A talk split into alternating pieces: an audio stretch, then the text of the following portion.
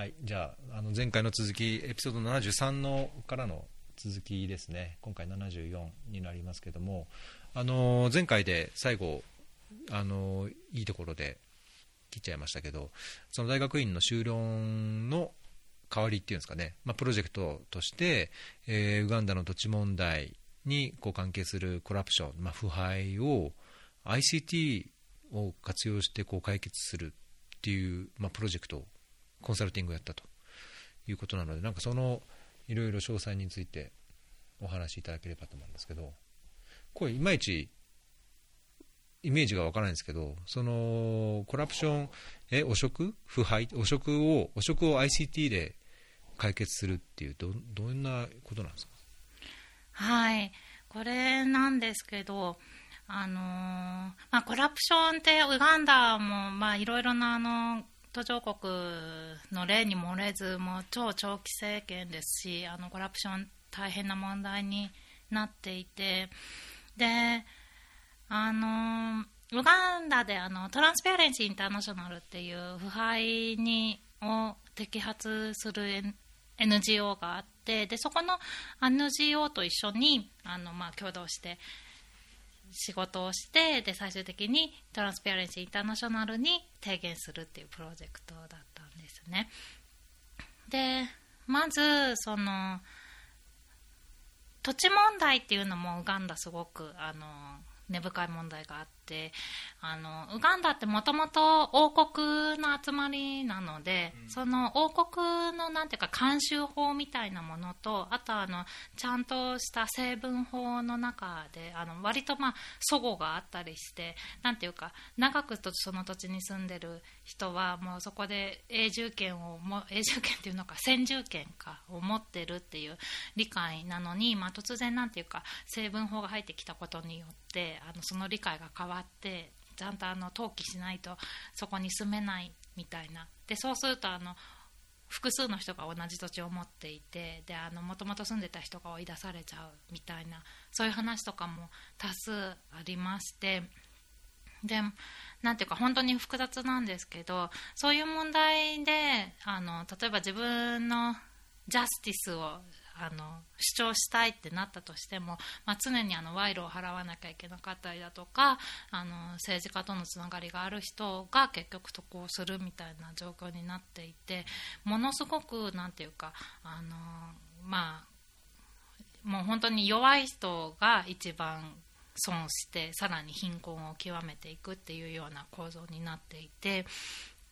であとまあそのせいで結構あの血を見るような争いになっちゃったりもするんですけどあのそれでそういう時に警察を呼ぼうとしてもまあ、警察の人もなんか燃料代払わないといかないって言われたりだとか なんていうかもう本当聞くだけで気がめいるようなコラプションすごくたくさん多くてで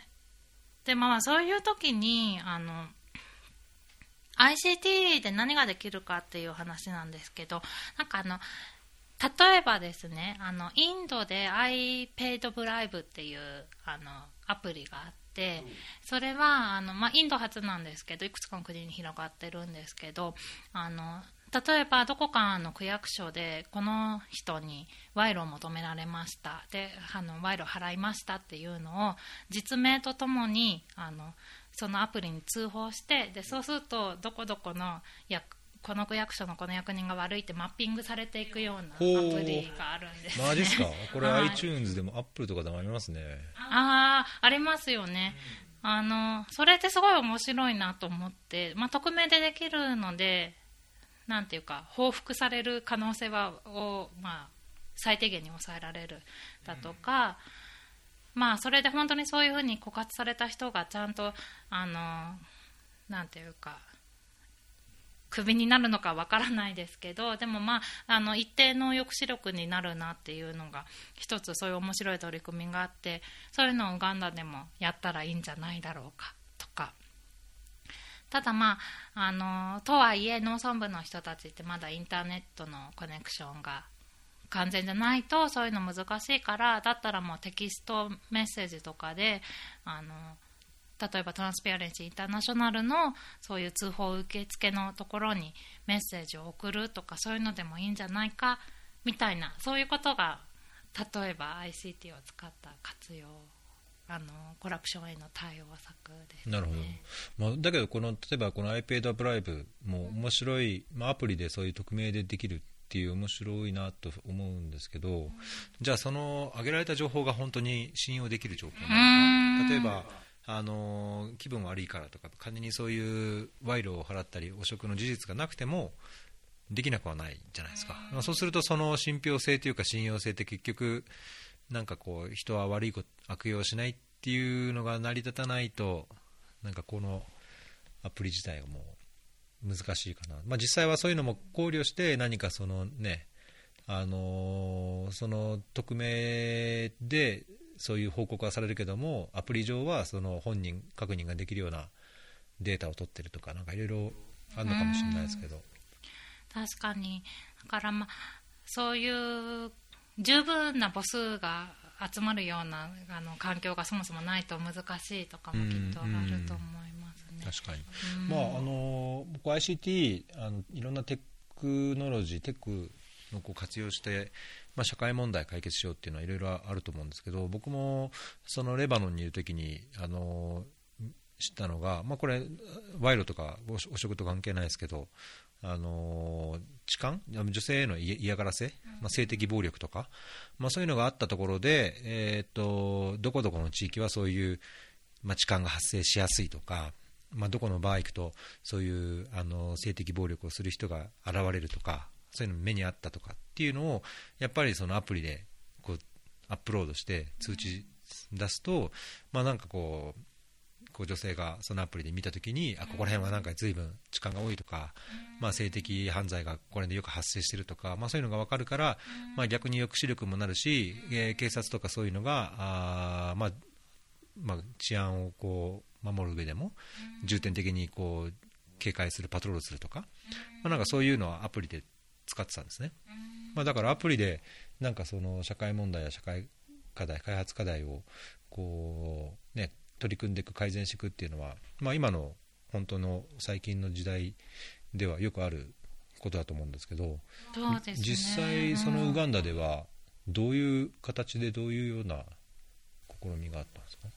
あそうですね。その最終的に私たちはなんか提言書を出すっていうところだったので、あのあの実際どこまで進んでるかちょっと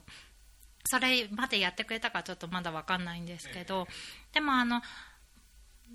既存の NGO でもそういうなんていうかこういう問題に取り組んでるところはあってあの結構いいなんていうか例えばあの弁護士さんたちが無償でその土地を追われた人たちの例えば特に女の人たちの相談を乗るっていう NGO があったりだとかなんていうかすごいあの弱い人のために頑張ろうっていう活動がそのウガンダの現地の人たちの中であるっていうのも見られてそれはすごく良かったですね。なるほど土地とか、ね、そういう、まあ、売買に関係したり管理に関係するもんだとあの例えばブロックチェーンみたいな技術を使うとか、まあまあ、だいぶそういう試みとかサービスを提供するようなところも今多分あるんじゃないかと思うんですけどあのそれは提言の中に具体的にどういうようなそのどういう ICT の活用がありますよっていうの提言を検討したんですか？例えばその iPad ブライブみたいなのを作るのもできますしであとまあその都市部と農村部とかあと男性と女性間であのあテクノロジーにテクノロジーへのアクセスの差があることも問題なのでそれを是正するためにもうちょっと例えばあのもうちょっとモバイルネットワークのカバレッジを広げることを頑張るとかなあの村でインターネットを使うためのあの環境を整えるとかそういうすごいインフラ的なことも重要ですよねみたいな話もしたりしましたね。結構あの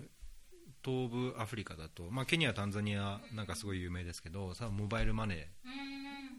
エンペサみたいなモバイルマネーがあったりとか、あのまあ、携帯って言ってもそのスマートフォンみたいな 3G、4G じゃなくても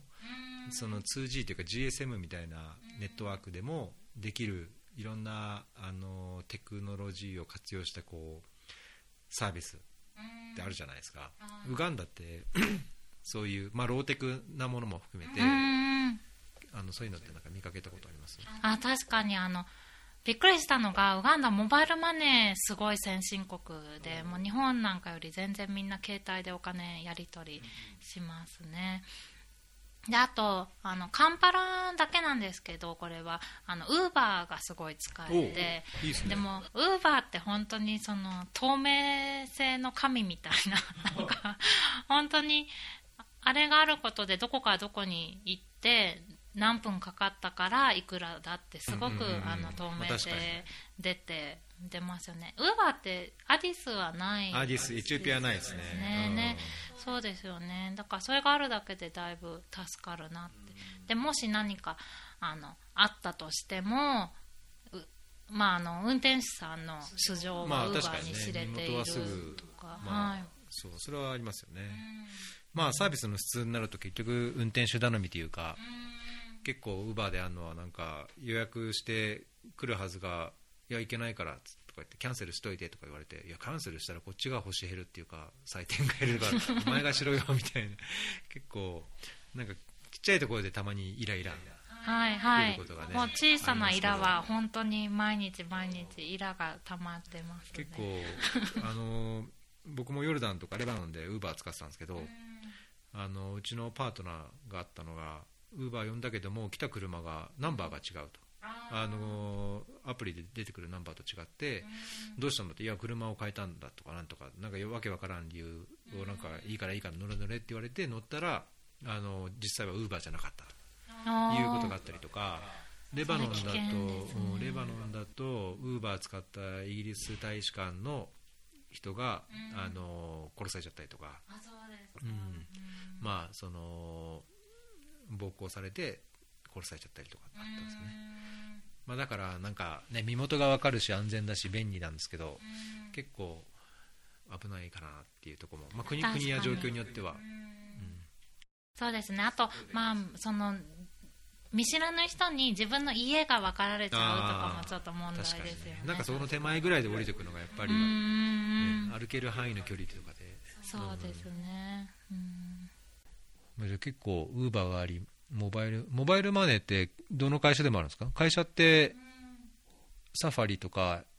えっ、ー、と、MTN, MTN とか、アフリコム。アフリコム。ああ、まあ、じゃあ大体東部アフ、東南部アフリカにあるよくやるような、全員とかもあるんですか？全員全員もあると思います、多分。うん。いいっすね。いやいいっすね。そうキャリキャリアが複数あるっていうだけで十分社長さん1個なんですもんね。それすごいですよね。それで止められちゃったりするんですよね。止められちゃいますね。うん。まあ本当に30年遅れてますよね。ねえ。なんかもう本当にコントロールされてるって感じがしますよね。いや本当コントロールされてるんですよ。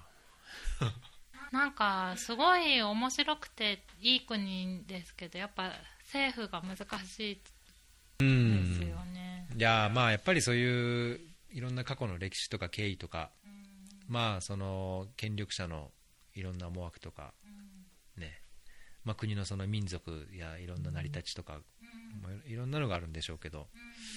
まあ、首相今の首相はそのテレコム通信業界に外資も入れるとか、まあ、それ必ずしも会社を呼び込むってだけじゃなくてその唯一の会社でもそこに外資を導入して、まあ、サービスの改善をするみたいなことを言ってるらしいですけど、まあ、まあいつになることやらっていうか。確かに、うん、ねそれで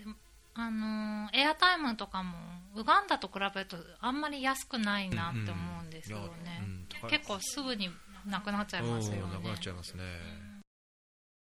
まあ、そのくせ話しても通じないとかね、相手の声が聞こえないとか、切れちゃうとか、ねしょっちゅうなんで、そうやひどいですよ。そうすると、まあそれって情報格差を生むからやっぱ貧困層の人たちってやっぱりそんなバンバンネットにつなげられないからさらに情報がまあ得られない、そうですね、まあ、ただ、うん、どうなのかなあのエチオピアの一つの傾向として、みんなで清く貧しくじゃないけどおしなべて貧しくみたいな、まあ、レベルをこう下げて、まあ、その貧しいからこそこういうサービスレベルにしておきましょうみたいな、まあ、その水道代とかもそうですけど実際はもっとみんな水道代払えて、あの水道料金を回収してその水道サービスをまあ、健全に運営するためのコストリカバリーっていうのができるはずなのに、い。や貧しい人がいるからっていうのでそのレベルにこう合わせちゃうとか、まあ、なんかそういうのもあるので、まあ、今でも、まあ、スマートフォンでなくても多分ね携帯自体はみんな持ってると思うので、まあ、通信料っていうのはある程度のそういう抑えるっていう努力はしてるのかもしれないですけどね。なるほどまあ逆にそのもっと自由化されて、いわば外資が入ってとか、いろんなサービスの格差が出てきて、金持ってる人はそういう人が上に行くけども、その貧しい人はもうそこに行けないっていうなると、やっぱりその外資を導入したり、そのサービス上の格差を作ることのやっぱり不利益も社会上は生じちゃうと思うので、まあ、そこは政府としてはまあ実際難しいところではあるかもしれないですよね、まあ、そういうところにその補填するような、あー何らかの経済的な補填なのか、サービス上の補填を、あのサブシディをこう回すようなことができればいいでしょうけど、その社会保障をしっかりするとか、セーフティーネットを強化するとか、まあ、できればあれですけど、まあ、そんな財政的な予算もないでしょうからね。いろいろ課題が、うん、もりもりですね、まあ、だからウガンダの ICT っていうのはだいぶ環境良さそうで、そうですね。いいですね。あと最後のそのネタで、えっ、と、これむしろ僕が書いたんですけど、うんはい。あのーまあ、安子さん、女性で NGO っていうことなので、あのツイッターのアカウントで NGO 女子たちのつぶやきってあって、で、その中の方の一人、もう僕、フォローしてますけど、NGO で女子で、女性の方でっていうのは、まあ、実際結構多い印象なんですね。で、僕も、これまでの仕事でも結構女性で NGO の方でっていう人いっぱいいましたけど、まあ、とはいえなんかこの NGO で女子でっていうこうくくることがあのどこまでなあの、まあ、意味があるとは言わないけど どうどうなんだろうっていうのがあったんで、一実定数いますね。だから女性で NGO で働いてる方にそれってなんかやっぱりその女性で NGO にいる方、まあ、特にそれで海外に駐在されてる人にやっぱりなんか共通のこう問題とか課題とか、まあ、あるいは似たようなそのキャリアのこう傾向とかなんかがあってやっぱりそのくくりに何か一つのこう意味や価値があるのかなと思って聞いてみたかったんですけど。うーん。確かに。ねこの NGO 女子たちのつぶやきのツイッター面白いんですけど最近あんまりつぶやかれてないみたいですね。忙しいんですかね。ね。どうどうにどうされてしまったのか。でもどうどういう方なのか気になりますけどね。ね。逸郎さんも知らないんですよね。知らないですね、あの僕この、これ、このアカウント自体はフォローしてなくて、はい。まあ、この中の一人の方はフォロうーしてたかな、してるんですけど、はい。まあ、確かに最近、あれですね、あんまりい忙しそうな感じですね。確かにそうかもしれない。うーん。いやなんかその、まあ、男性、ね、お男でも NGO いるし、まあ、それ NGO に限らずいろんな組織に男性も女性もいると思うんですけどあのちょっと今日昼ランチの時にも話したあのフェアリーでも僕のパートナーと瀬古さんうーん。が、まあ、女性トークでっていうような形で、あのまあ、僕では話さないようなことを話してて、まあ、それも聞いていただいたって言ってましたけど、まあ、女性は女性でそのキャリアの問題とか、まあ、あるいは出産が関係するとか、まあ、結婚、まあ、男も別に結婚はするのであれだと思いますけど、まあまあ、男とは男には分からないというか男とはまた違ったこうキャリアの、まあ、いいろいろが、まあ、あるのかなとは思う一方どこまでそういうのを分けるのが、まあね、あるかなっていう僕はなんかなんとなく思うところはあるんですけど。そうですよね。でもやっぱり NGO で働いてると女の人が多いですよね。うん。という気がしますしません？うんまあそうですね、まあ、NGO なのか、この国際協力開発協力で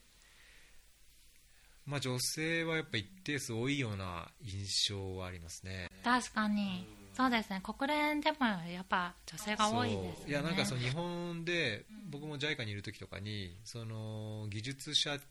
的なエンジニア的な人でいうと、まあ、男というかおじさんがいっぱい特に僕水なので、うん、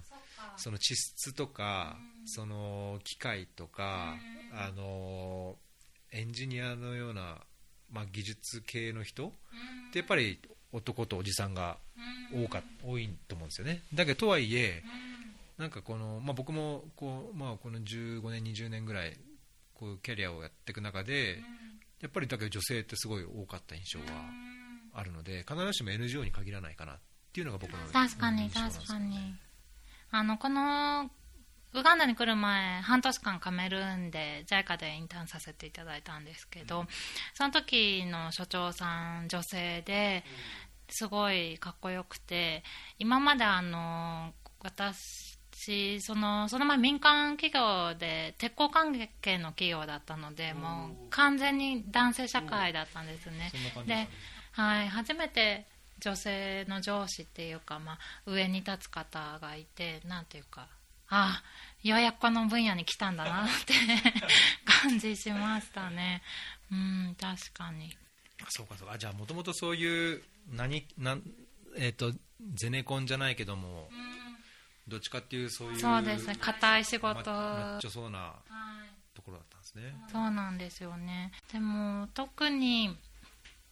NGO 女子はやっぱりなんかあのウガンダとかでじゃあ NGO の人で集まりましょうみたいな会してもあの意図せず女子会になっちゃったりしますね。それは日本人に限らずあまあ日本人ですかねそれについては。あそっか。逆に現地で見るとやっぱなんか今回のエチオピアのガンベラのチームとかも全員男性でであのなんで女子がいないのかって言ったらやっぱこういう厳しいところには女性が応募しないからだって言われるんですけど、まあ、それにはその構造的な問題が そもそもあるんだな確かにねガンベラとかね、まあ、そういう治安上というか生活する上でも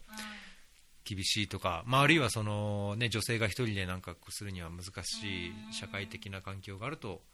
そうですよね,、でもうちみたいなジェンダージェンダーイコーリティ推進する団体だったら、あの多少無理してでも女性の応募がもっとあるように環境を整えるとか、あのアピールするとかできたらねいいと思うんですけど、まあ、ちょっとそれはまた別の話なんですけど。うん。まあ、だけど、ね、あの、はい、あどうぞごめんなさい、うん、そのさっきおっしゃってたあのあの瀬古さんとあの逸郎さんの奥様のポッドキャストすごい面白くてなんていうかちょうどあのー、私よりちょっとだけ年上の女性のお二人の話だったのでなんていうかしかもまあ私が疑問に思ってたようなことを特に話されててあれ何回目でしたねあれはね何回目でしたっけね。皆さんに聞いていただきたいんですけどねちょうど半年ぐらい前のやつですね。うん。どんな内容でしたっけ？あれその 結婚についてとかそのキャリアの考え方とかみたいな話をしてたんですよね。確かね。ねあの一郎さんの奥さんはあのフルタイムで国際協力のお仕事をされてたけど今はパートタイムでされていてそういう働き方もあるんだなって思ってで別になんかパートタイムにしたからといって世の中への貢献が減っているわけでもないしそれはそれ一つの働き方としてあの素晴らしいしみたいな何ていうかすごい多様性を感じるようなポッドキャストだったんですよね。そうですね、53回目ですね。53回、皆さんぜひお聞きください。ありがとうございます。うん、まあ確かに、うん、まあ、僕がやってるとこんな話ができないので、うん、面白いですね。なんか、ウガンダで録音して送ってくださいよ。はい。あ 女子会女子会して。女子会のガールズトークを、国際協力のガールズトークをして確かに。送ってください。そうですね、そうですね。ちょっとこっちで受信できるかどうかはあれですけど。確かに、ウガンダもいいところで、電波の。なんか、最近、最近、その、ウガンダだとか、あとあの、スーダンでも、ちょうど同い年ぐらいの女性と、日本人女性と話して、すごい傾向を感じたのが、なんか、旦那さんがいるとかこれから結婚しますって人でで旦那さんもとにかくあのその彼女たちの場所に来ますって言ってだからあのウガンダならウガンダにもう移住してきて仕事はないけどそこで見つけますみたいな話を最近3回連続ぐらいで聞いたんですよ、ね、別の、はい、別の物件というか案件でそれぞれの方がそうそうそうなんです。そうなんです。同じ状況で。それはいいですね。でで全部女性側が日本人で男性側が外国人。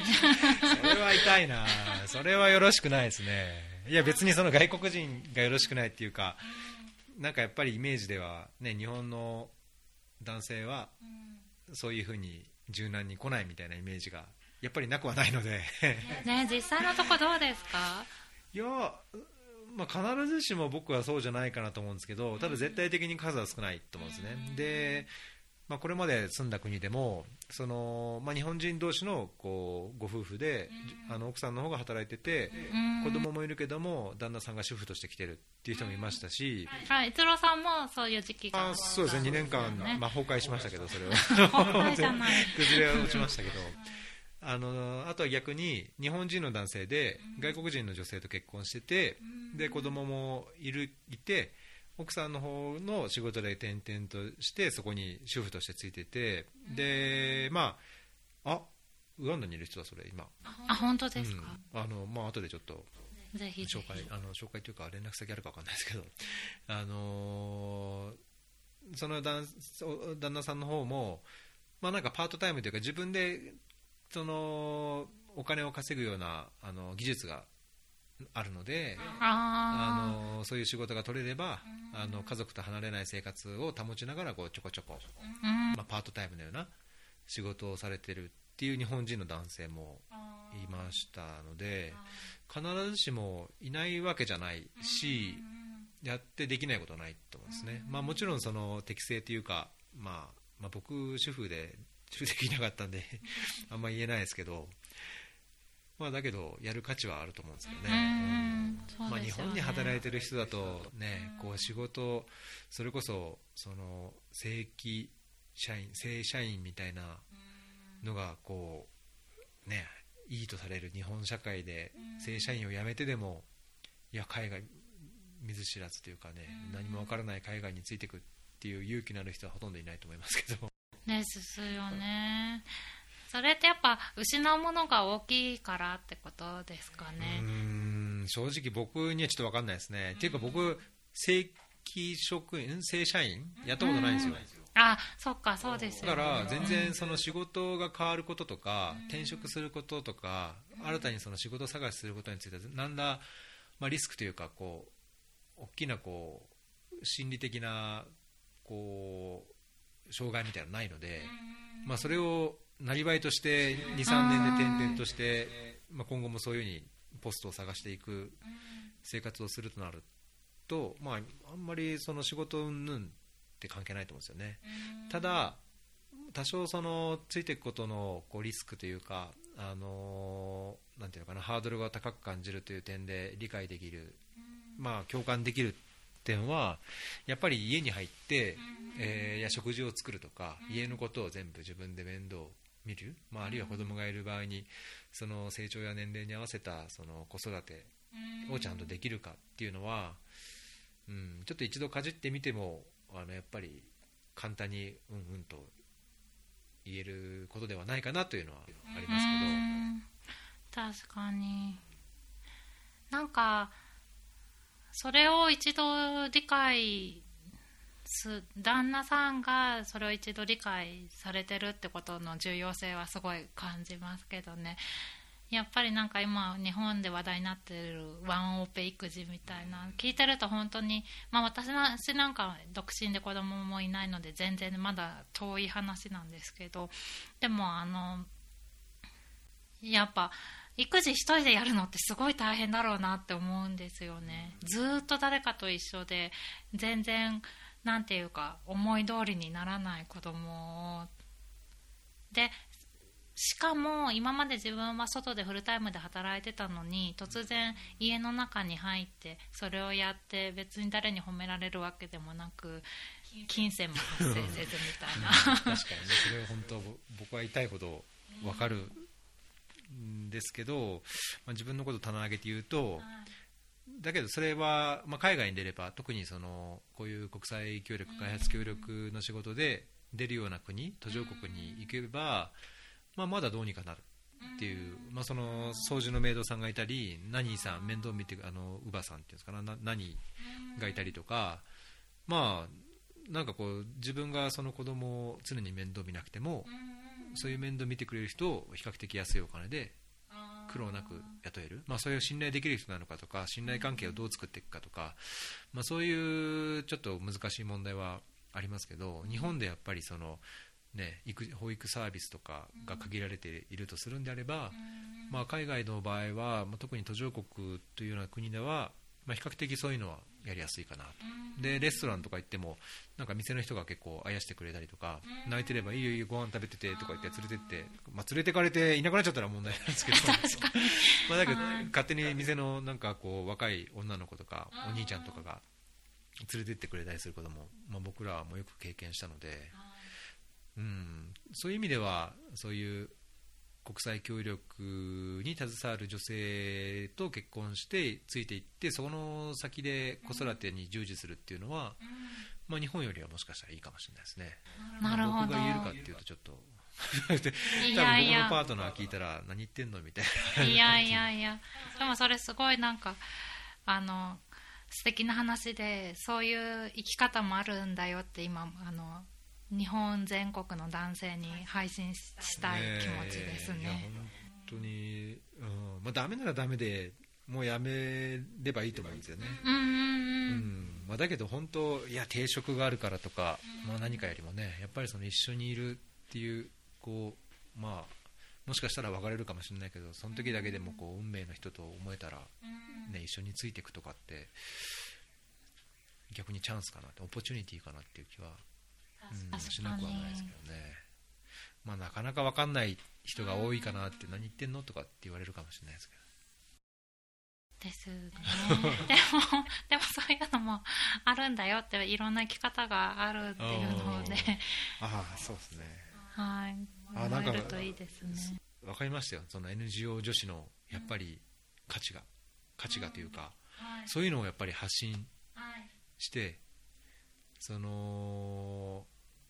女性がそのキャリアを作っていく上で、うん、まあ、やっぱりその直面せざるを得ないそういう、まあ、結婚問題、出産問題、うん、そのまあ、日本人男性とのありがちな問題、まあ、日本のそういう就業環境とか社会環境によるこう国際 NGO 海外での仕事へのこう難しさを女性的な視点でやっぱり言うのがじゃあこれなんですね。ね。確かに、うん、僕的に今ちょっとすっとなんとなく納得しましたよ。でも NGO 男子のつぶやきも聞きたいですけどね。ね確かに。そっちの方がもしむしろなんていうか少数派の何か意見があるかもしれない、ね、まあ、その NGO 男子だ、まあ、男性の NGO 関係者でも、まあ、単なるそういうキャリア的な話だけじゃなくて、その家庭的なというか、そうですよね、女性が、まあ、問題とこういうのが問題で困るんです。いや悩みなんですって同じようなことをじゃ男性的にどう考えるかっていうような視点で、ね、発信してくれる人がいると、うん。まあ、だけどなんか僕もフォローしてる人とかも大体そのキャリア的なとかね、どういうふうに事業を進めればとか、まあ、こういう難しさがみたいなのはつぶやきますけど、い。や彼女ととか、ね、結婚する際に、い。や僕は仕事辞めてみたいな、あんまそういうの見ない気はしますよね。そういうケースあるんですかね男性が辞めて。まあ、あると思いますよ、うん、僕あこ今、エチオピアにもその奥さんが NGO で、まあおまあ、奥さんもあの旦那さんの方も NGO でやってたんですけど退職したかどうかは分かんないけどその仕事を辞めてついてきてでこっちで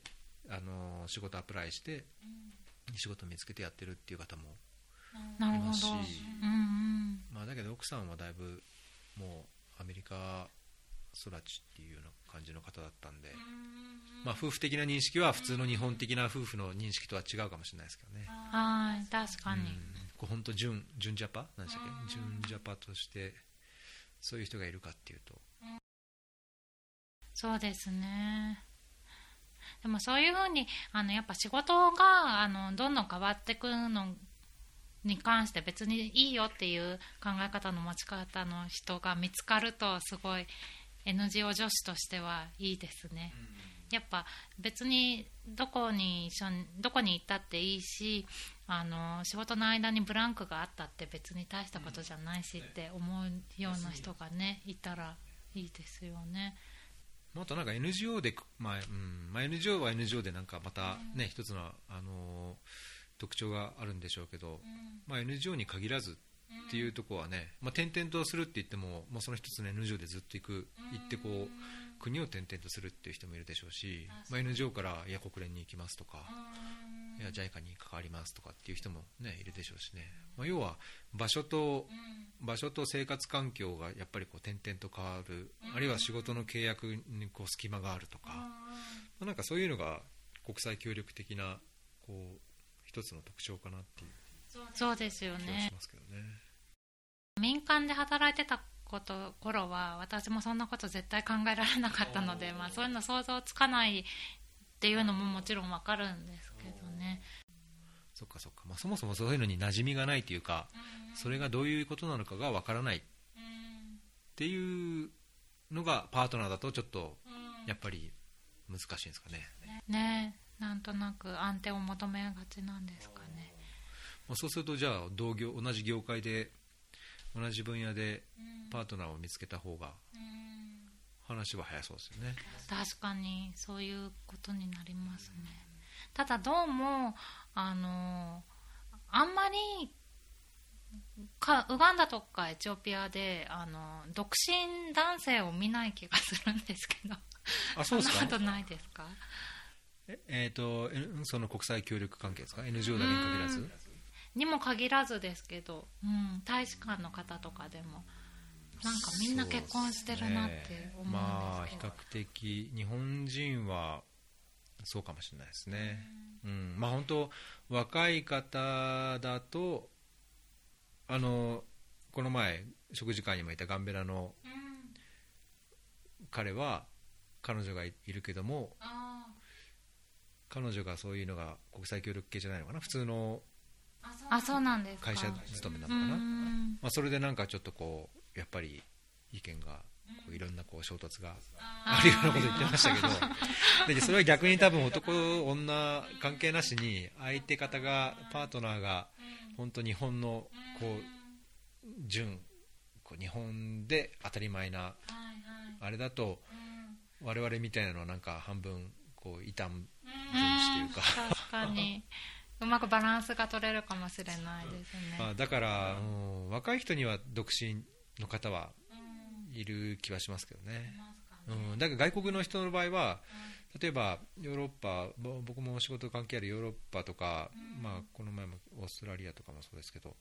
あのーもう30代後半とかでも独身で、点々とその数ヶ月のアサインをと点々としているような人もいるし、あのーまあ、過去の経緯は知らないけども、もう結構もう年配で50代半ばぐらいの人でも、なんか今のパートナーとは本当まだ10年とか、まあ、その前がどうだったか知らないですけども、そんなにこうねこう形に縛られるというか、イメージで想像つくようなこう婚姻関係を持ってるっていうわけじゃない男性の人はいっぱいやっぱ海外の人は多い気がしますよね。なるほどなるほど。そうかそうか。ねえ。そうですね。いろんな世界があるんですね。確かに。ぜひあの NGO 女子の話をもしできたらはい。録音でもして送ってください、はいわかりました。なんかこれでこの NGO 女子の方も思いの丈を語ってくれるといいですね。確かに。参加しますってポッドキャスト言い喋りますって名乗り出ていただけたらいいですね。うん。だけど今僕スカイプでつなげないんでほとんど。ああそうかそうか。うん。ね。そうですよね。どこにいるかもわかんないんですだから中の人これアフリアジアとアフリカなんでこの一人の方はアジアですよね。アフリカのどこか結構近いんだったらあれですね。じゃああのこの女女子国際協力のガールズトークもなんかで次回できればはい。瀬古さんとパートナーにまた頼んでおきます。はいぜひぜひお願いします。なんかネタとかこんな話だといいいいとかってあります？確かに。なんかそれこそあのツイッターで質問を募集したら面白いんじゃないですかね。なんかこの前の時はそのあのまあどういう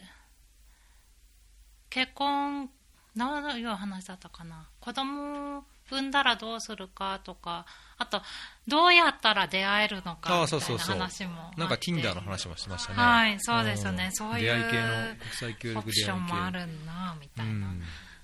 やめ時とかの話もね、はいほんといつ引退するかみたいなちょっともうちょっと質問を募集していただいて。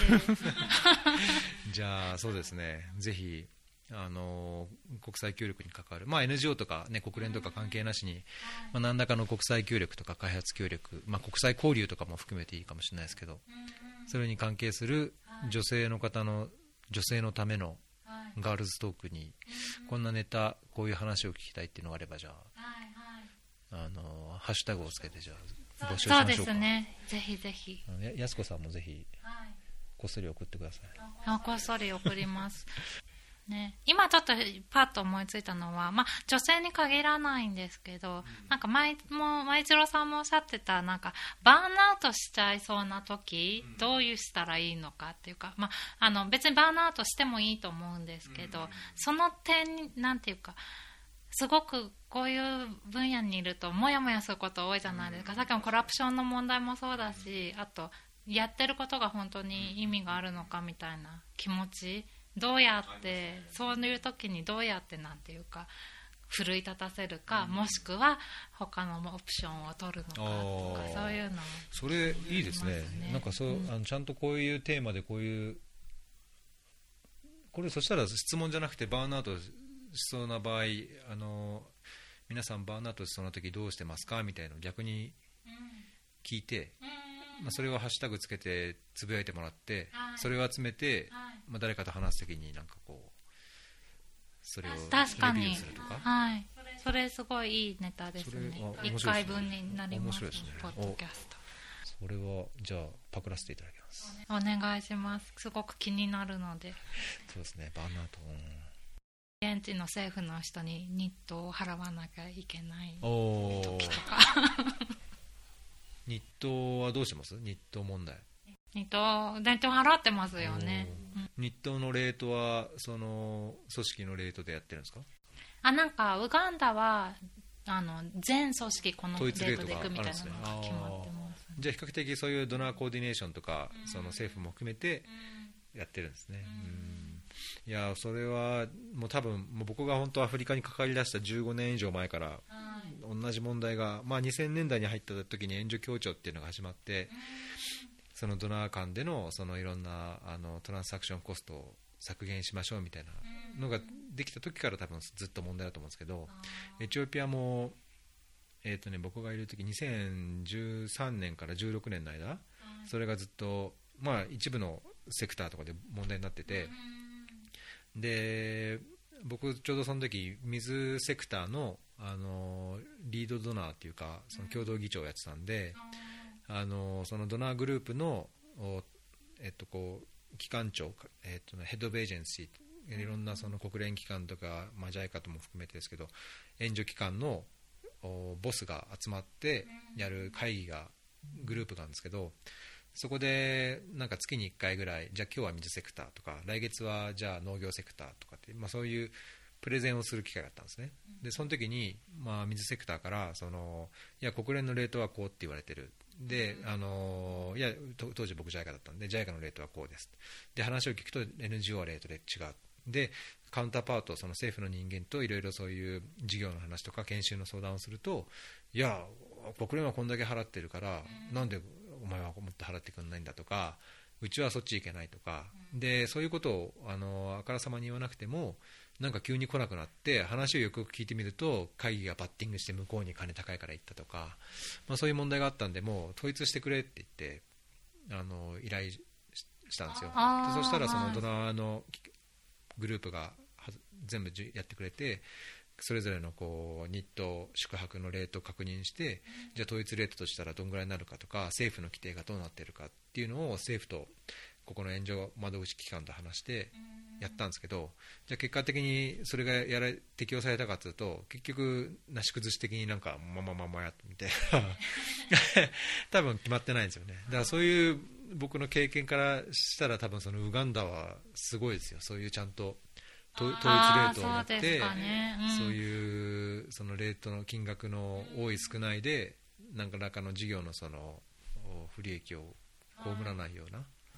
ね、もしかしたら現場ではなんていうかならないなっていうところあるかもしれないですけど、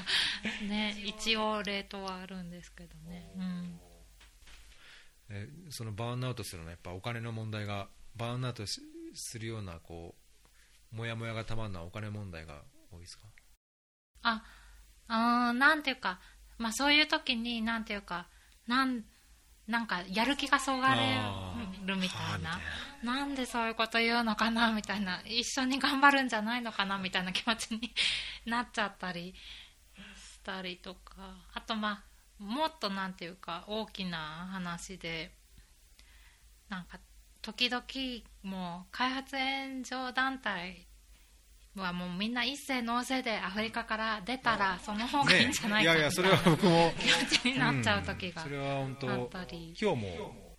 会議出てて思いましたよ、うん。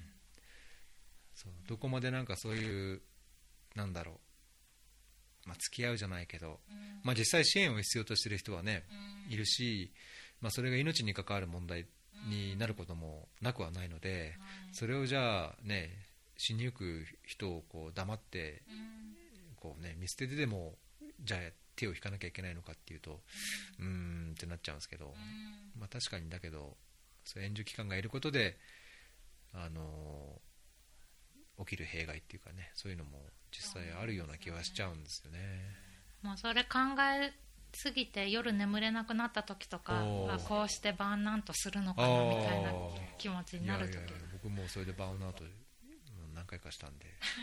でもでもまだ働いてる。ま、た戻ってきちゃったみたいな。はい、そのことについてはブログの更新をお待ちしています。すね。はい、はい、頑張ります。じゃあちょっとこのバーンアウト、バーンアウト問題、これでいいのか、開発協力みたいな、ね、そういうのも、じゃあ頑張って募集します。はい。はい。よろしくお願いします、はい。あれですね、まあ、せなんかエエチオピア出張の折にこうお会いして、ポッドキャストまで収録できてとても良かったです。はい、こちらこそ貴重な会に出させていただいてありがとうございま僕す。の方が、えー本当ありがとうございますって感じで。次回は3月ぐらいって言いましたっけ？あ、多分2月とか。はい、2月とか3月とかにまた来うんると思いますので、まあ、最悪もし機会があればパートナーにその録音のノウハはい、ウをね、そうです教えてね。おくので、まあ、おく教えておくかどうか分かんないですけど教えてそれをいいよっていう言ってもらえたらあの携帯で簡単に録音できるんですよ、はいはいまあ、。そのこう術を伝授できればしますんで、ガはいね、そうですね。ぜひお話ししたいです。はい。いろいろ聞きたいです。まああのオフラインのお話も含めて、はい。そうですよね。いや、この業界はそういうふうに気軽に人とつなげられるのがいいですよね。それは確かにね、なんか変気,、まあ、気使わないわけじゃないですけど、気使わないですよね。日本みたいにこうなんか、いやよく知らないしとか他人だしみたいな友達の友達なだけだしみたいななんかそんな変なこうね。ないですよね。もう知り合いの知り合いっていうだけでなんかもう僕なんか本。当ツイッターでツイッターでちょっとフォローし合ってるだけであちこちに声かけたりとか、ねあのそうですよね来たらすぐにこう捕まえたりとかしてるんですよねね素晴らしい本当にポッドキャストすごい本当ありがたいですいろいろ配信していただはいいて、そう言っていただけるとありがたいですね。はい。じゃあ、じゃあぜひ次もやりましょう。来た時に。はいよろしくお願いします、はいじゃあ今回エピソード74になりますね。えっ、とウガンダから出張中の、えー、安子さんに来ていただきました。ありがとうございます。またお願いします。ありがとうございましたはい。じゃあ、あのまたいつもの宣伝ですけども、えー、ツイッターで、えーフェアリーの、F えーポッドキャストアカウントを持ってます。えーフェアリー、えーアンダースコア FM というアカウントです。えーリンク貼っておきますので、ショーノートからあぜひ関心ある方フォローしてください。更新の履歴とか、まあ、関連する方、あとゲストの方の情報などもいろいろつぶやいて情報発信したいと思ってます。まあ、あと今日のエピソードでもあのこういう質問を受けてみてはとか、こういうお題を出してみてはっていうのをあのいただいたので、それも今後あのツイッターでつぶやいていきたいと思います。あんまり最近ツイッターもダラダラでやってないんですけど、はい、頑張ります。から絡んでください、ウガンダから。はい絡みます はい、じゃあまたお願いします。はい